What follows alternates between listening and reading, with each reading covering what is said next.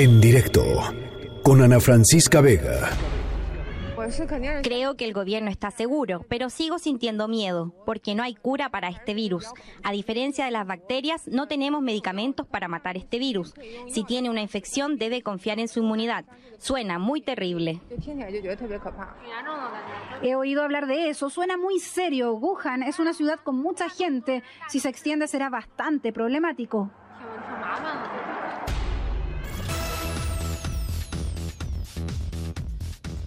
Ya les decía al inicio del programa, estamos eh, haciendo comunicación con Daniel Stamatis, este ciudadano mexicano que está allá en Wuhan, en China. Y por lo pronto, pues muchísimas gracias por tomarnos la llamada. Daniel, ¿cómo estás? ¿Cómo te encuentras? Gracias a ti, Ana, por tu tiempo, a tus órdenes. Me encuentro bien, de salud 100% bien, este, con ganas de salir de la ciudad por la situación trabajando en ello. Platícanos un poco cómo, cómo, es, cómo, has sido, cómo ha sido tu día a día desde que llegaste el 17 de enero, llegaste allá de regreso, ¿no? Sí, sí, o sea, yo fui a un compromiso familiar a México del 11 al 17. Eh, yo vivo aquí de planta en China, en la ciudad de Wuhan, tengo siete años aquí. Entonces, eh, regresando, regresando, me toca que me cierran la ciudad, ¿no? eh, sí, desde entonces, nada, solo el supermercado está abierto no hay metro, no hay taxi, no hay camión, eh, no hay tiendas, no hay lavandería, no hay nada. Y listo, aquí en el departamento, eh, tratando de encontrar la manera de, del éxodo, ¿verdad? ¿Cómo, ¿Cómo está la gente? ¿Cómo te sientes tú pues, en la ciudad? Entiendo que, como tú dices, nada más sales de pronto para comprar comida y etcétera. ¿Cómo están los supermercados, por ejemplo? El supermercado lleno de gente, pero nada más. Unas colas impresionantes. ¿Hay paranoia? muy ¿Mande? ¿Hay paranoia? ¿Sientes, se, se, siente miedo? ¿Se siente o la gente está tranquila? Pues están tranquilos, pero al mismo tiempo hay una tensión. y La gente no es tan amigable, digamos. ¿Normalmente son más amigables, Daniel? O sea, tú estás feliz allá. Sí, o sea, digo, los buenos días te los das con cualquiera, ¿no? Y ahorita no, y la mirada, ¿sabes? Así está la cosa. ¿Qué información tienen allá, Daniel? Es decir, eh, tú eh, eh, enciendes la radio, la televisión. ¿Qué, ¿Qué, información les están dando? Y, y, sobre todo, ¿te parece a ti confiable, pues, digamos, la, información que está recibiendo? No, pues uno tiene que cooperar con la información que, que recibe, ¿no? Porque pues ya somos o foráneos, o sea, ya como humanos, ¿no? Entonces, este, si hay información de, de salubridad, de precauciones que hay que tomar, lo básico, lávate las manos, este, mantente limpio el lugar, etcétera. eh, usar una máscara, de hecho es ilegal salir sin máscara, eh, y así está. ¿Cómo te enteraste tú de, del coronavirus, Daniel? O sea, este, ¿cuándo fue la primera vez que lo escuchaste eh, y, y, a partir de ahí cómo, hay, cómo ha ido evolucionando el tema? Porque pues, como cualquier epidemia, las cosas empiezan de poquito a poquito, ¿no? Claro, no, yo empecé, así los primeros mensajes fueron allá por finales de diciembre. Pero bueno, o sea, uno dice, no, pues hay que cuidarse, ¿sabes? No, no big deal, como dice. Entonces, ajá. Entonces, eh, ya yo me voy tranquilamente a México, ¿no? Me voy a la boda, me la paso de regreso, ¿no? Y cuando llego aquí ya hay un montón de noticias y un poco más alarmante, ¿no? Pero después de hace, del día 24, el día 24 fue cuando el presidente Xi Jinping declaró que el, que el virus está acelerando y al mismo tiempo Estados Unidos dice, pues ahí te van unos aviones para rescatar a mil estadounidenses. Y dije, no, pues esto ya no es normal, ¿sabes? O sea, sacar a la gente del país, eso no es normal, no es como que una contingencia y, un fin de semana y aliviate, no, es, están sacando a los estadounidenses del país. Yo creo que eso es bastante consciente, bastante razonable y pues, oye, yo quiero lo mismo. Claro, claro. Oye, Daniel, entonces has estado en contacto con la Cancillería, evidentemente, ¿no? Sí, por supuesto, con Enrique Escorzo en específico, que es el ministro en la Embajada de, de, México en Beijing.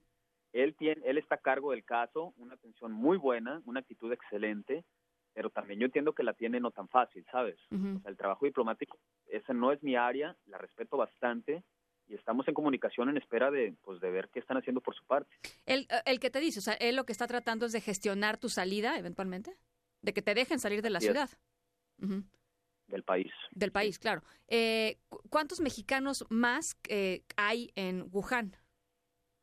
que Mira, tú en estos sepas. días, Ujú, era hoy, me, me estoy enterando que hay, ya llevo aquí contados tres, que yo no conozco personalmente, o sea, los estoy conociendo, me estoy dando cuenta que están aquí, Sí, pues por la situación, pero mi vida diaria, la verdad es que no estoy con ningún mexicano aquí en Wuhan. ajá.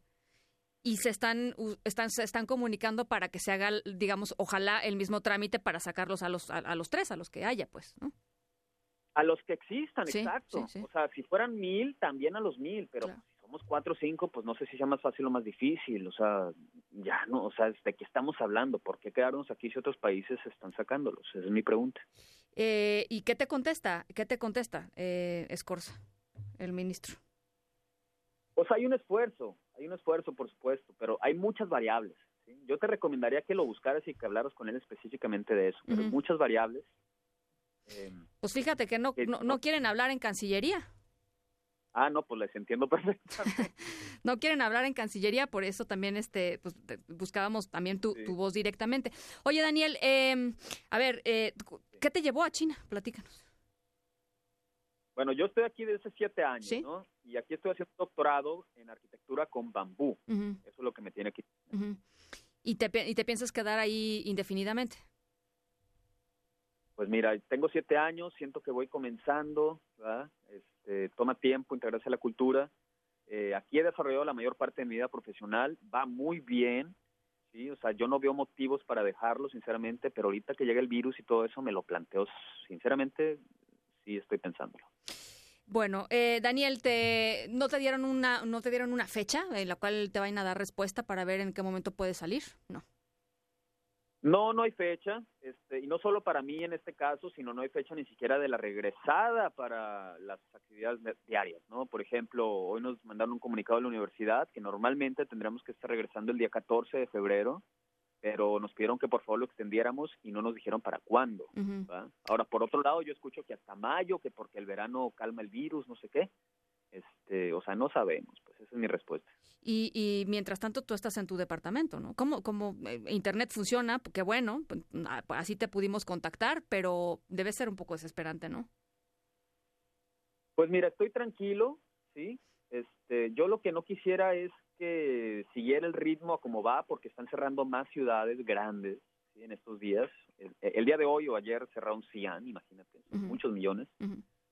Em, y pues va en ritmo acelerado. Yo no veo que se esté calmando. Sí hay mucha actitud de los chinos, la verdad trabajan increíble colectivamente. Es, es una sociedad muy potente, pero es un riesgo ambiental fuertísimo. Entonces, este, digo, por diplomacia ahora sí, pues saquen a los suyos, ¿no? Creo que es sentido común. Ujú. Bueno, pues ahí está hecho el llamado. Nosotros vamos a insistir con Cancillería porque efectivamente, Daniel, creo que pues creo que vale la pena saber qué es lo que está sucediendo, cómo van las gestiones.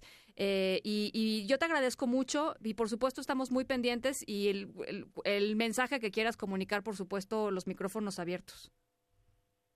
Sí, muchas gracias. Y, eso es, o sea, agradecer a la Cancillería, ¿verdad? también a la Embajada de Estados Unidos porque están haciendo el esfuerzo. Yo, yo sé que no es prioridad y que hay muchas cosas alrededor, pero este sí, o sea, sí tenemos que movernos al respecto porque no es como que sea la prioridad por eso mismo. Te mando un abrazo, Daniel. Igualmente, que tengas buen día, Ana. Muchísimas gracias. Igualmente, Daniel Stamatis, este mexicano que está allá en Wuhan, China, una de las la primera ciudad donde eh, surgió este coronavirus y eh, bueno, pues está literalmente cerrada la ciudad, nadie entra, nadie sale y lo que él dice es, eh, por favor, ayúdenme a salir con gestiones ya en Cancillería y, por supuesto, insistiremos en la, eh, la respuesta de la Secretaría de Relaciones Exteriores. En directo con Ana Francisca Vega.